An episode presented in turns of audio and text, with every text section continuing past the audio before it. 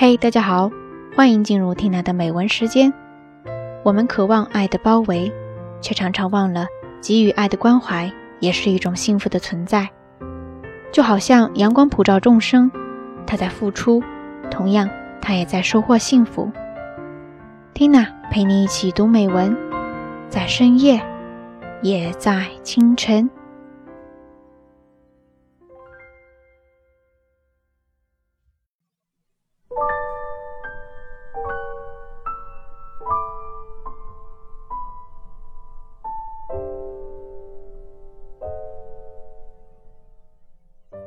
でも、愛されることによって、この地上のものみなが、なんと美しくなること。この死の愛の主は、お日様。沖の多いお日様。お日様は今、次々に恋をなさる。そしてすべてを美しく変えていくというわけです。お日様には及ぶべくもありませんが、人にもそんな愛情の力が備わっているような気がします。慈しんで育てた植物は、とっても美しい花を咲かせますね。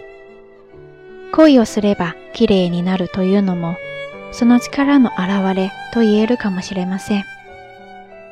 お日様は愛されようとも思わず、所有しようともしません。ただ、すべてを活かし、輝かせようと愛情を注ぐだけ。そうして自分が作った美しい世界を嬉しそうに眺めているだけ。でも一番みんなに愛され、一番輝いているのはお日様なのです。高田敏子は代表作月曜日の詩集の後書きの中で、日常の草むらに隠れている小さな喜び、自然の優しさ、密かな愛の息づきなどをテーマにしたいと言っています。まさしくお日様の眼差しです。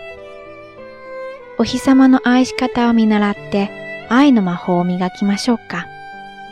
自分の身の周りが美しく輝く世界になった時、その真ん中に最も輝くあなたがいるかもしれません。